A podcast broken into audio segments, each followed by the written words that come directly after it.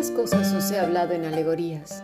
La hora viene cuando ya no os hablaré por alegorías, sino que claramente os anunciaré acerca del Padre. En aquel día pediréis en mi nombre, y no os digo que yo rogaré al Padre por vosotros, pues el Padre mismo os ama, porque vosotros me habéis amado, y habéis creído que yo salí de Dios. Salí del Padre y he venido al mundo, otra vez dejo el mundo y voy al Padre. Juan capítulo 16, versículo 25 al 28. Hemos escuchado palabra de Dios.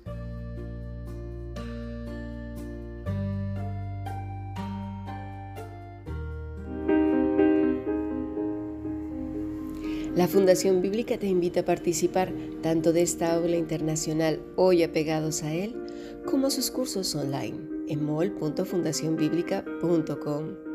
También adoración de siervos todos los martes a las 7.30 de la tarde España a través de nuestro canal de YouTube. Para cualquier información escribe a fundacionbiblica.gmail.com. Aprendamos juntos del Maestro. Te esperamos.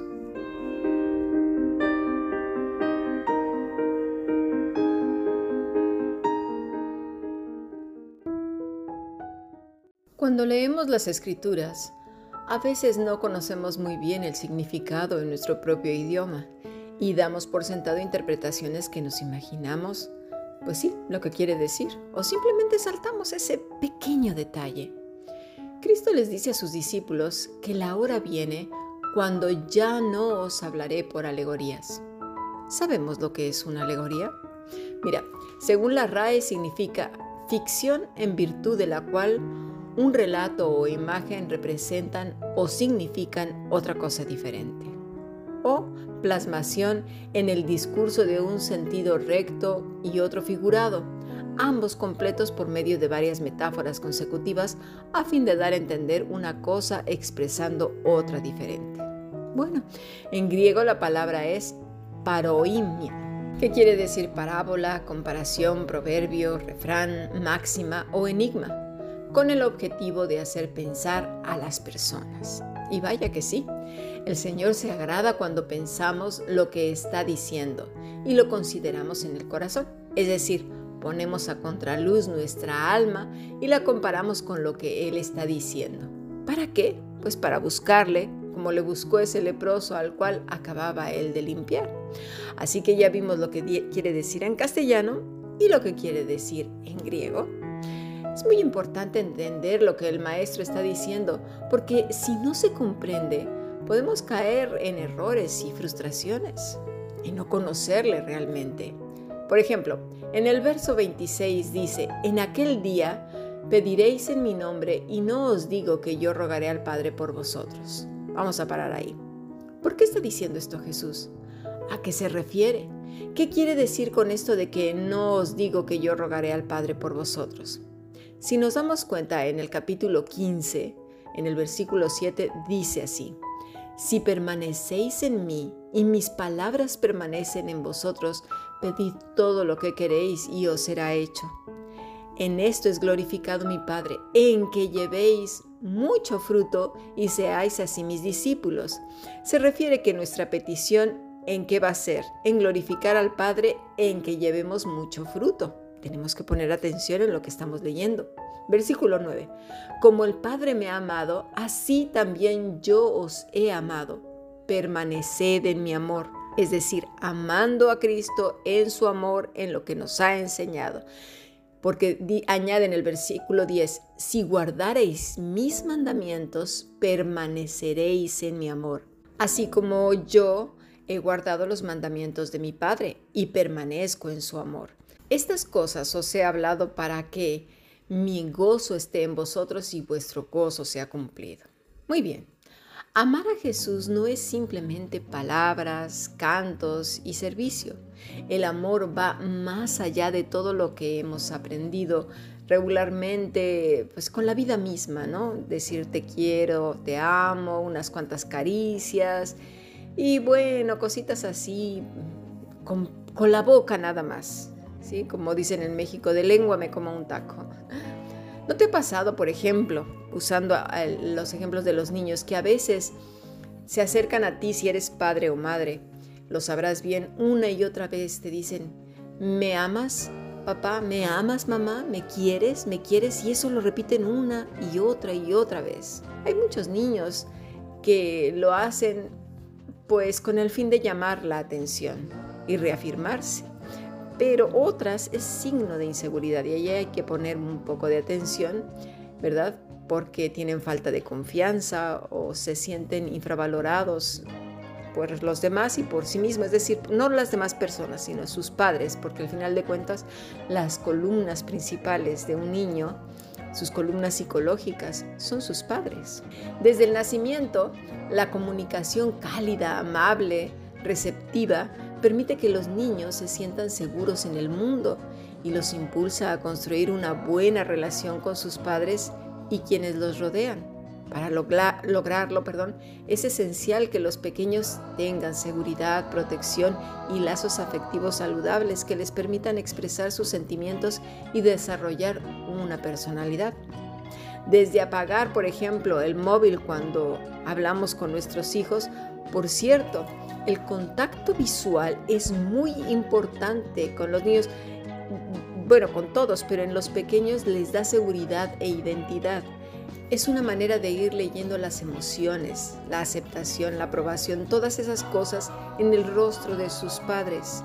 Si un niño no tiene esa atención, ojo, ¿eh? estamos dejándolos con carencias afectivas importantes. Así que elijamos bien si lo que estamos haciendo en ese momento es más importante o no. También podemos decirle, mira hijo, voy a contestar esto, en un momento te atiendo. Depende, prioricemos, tampoco es tan difícil. Así pues, podemos reservar un tiempo para intercambiar opiniones. Es esencial que aprendamos a escucharlos activamente y tratar de comprender por lo que ellos están pasando. Para algún niño, por ejemplo, el hecho de que una pelota se vaya debajo de la cama o debajo de la mesa es un problema muy grande porque eso es para ellos lo que en ese instante les está dando pues pertenencia, por así decir, con lo que ellos están desarrollando. Para ti a lo mejor es una tontería, pero para el niño es importante, porque ese es su pequeño mundo. Nosotros tendemos a minimizar mucho los problemas de nuestros hijos. Entonces, si nosotros mismos los minimizamos, pues, ¿qué esperan de los demás? Usar entonces, pues, nuestro lenguaje corporal, observar y responder a sus expresiones faciales, repetir estas repetir algunas ideas que te haya comentado en el pasado, intentar no interrumpirlo cuando nos está explicando algo, son acciones que nos ayudarán a lograr pues reafirmar a, nuestros niños. Recordar, recordar cómo nos sentimos, por ejemplo, cuando nos ignoran otras personas o minimizan nuestros sentimientos, a que no nos gusta, ¿verdad?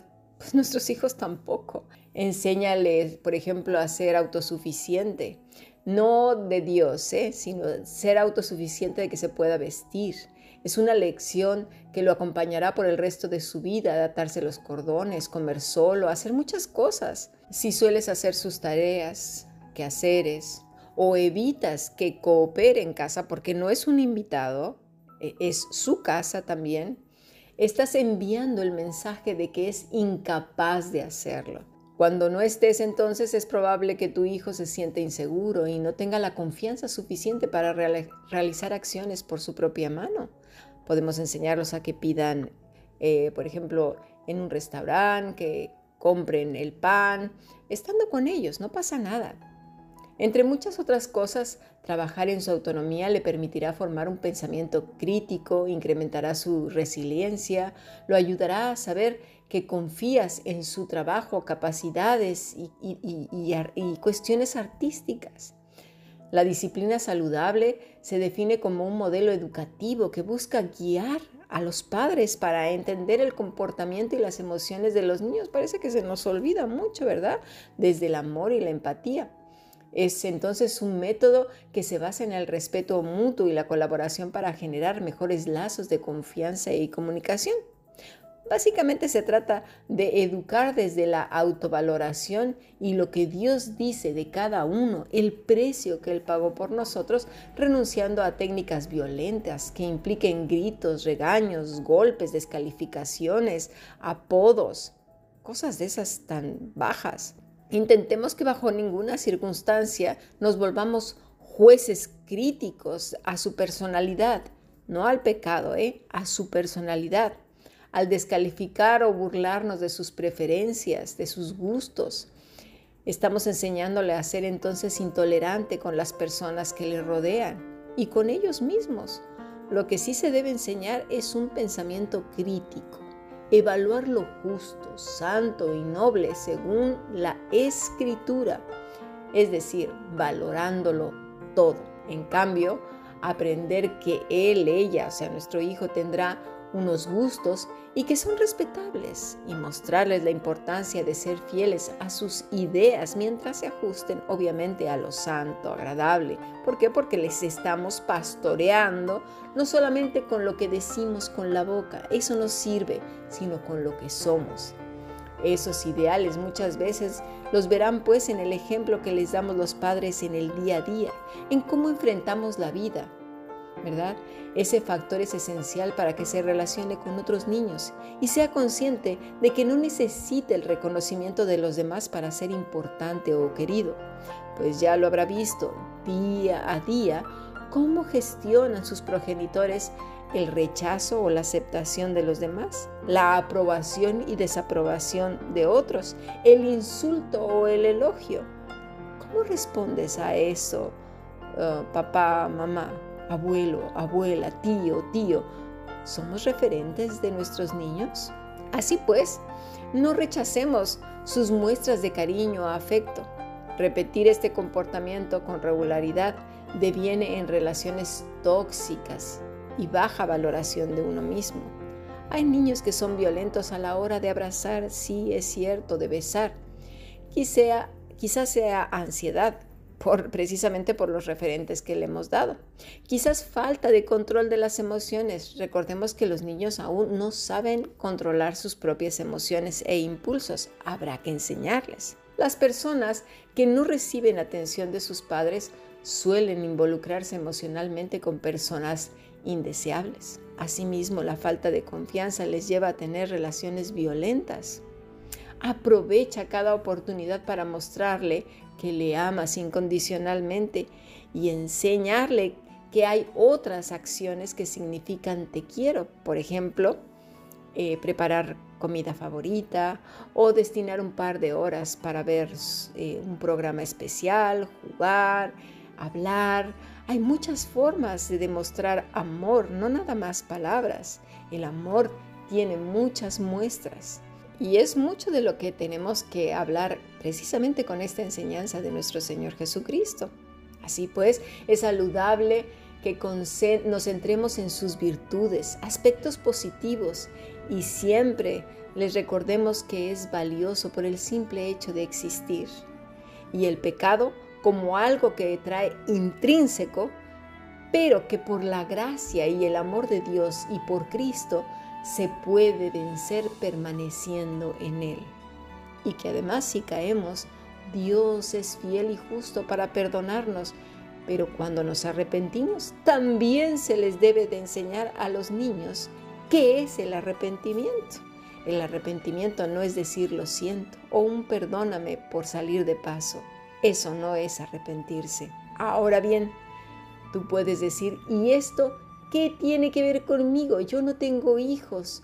O yo soy un abuelo, una abuela, un tío, un tío, un primo. Bueno, te voy a decir, tiene mucho que ver, demasiado, porque todas estas cosas significan amor y nos la dio Cristo en su propia vida. Así que mantén todas estas cosas que acabamos de hablar en mente, porque las vamos a hablar en nuestro siguiente podcast.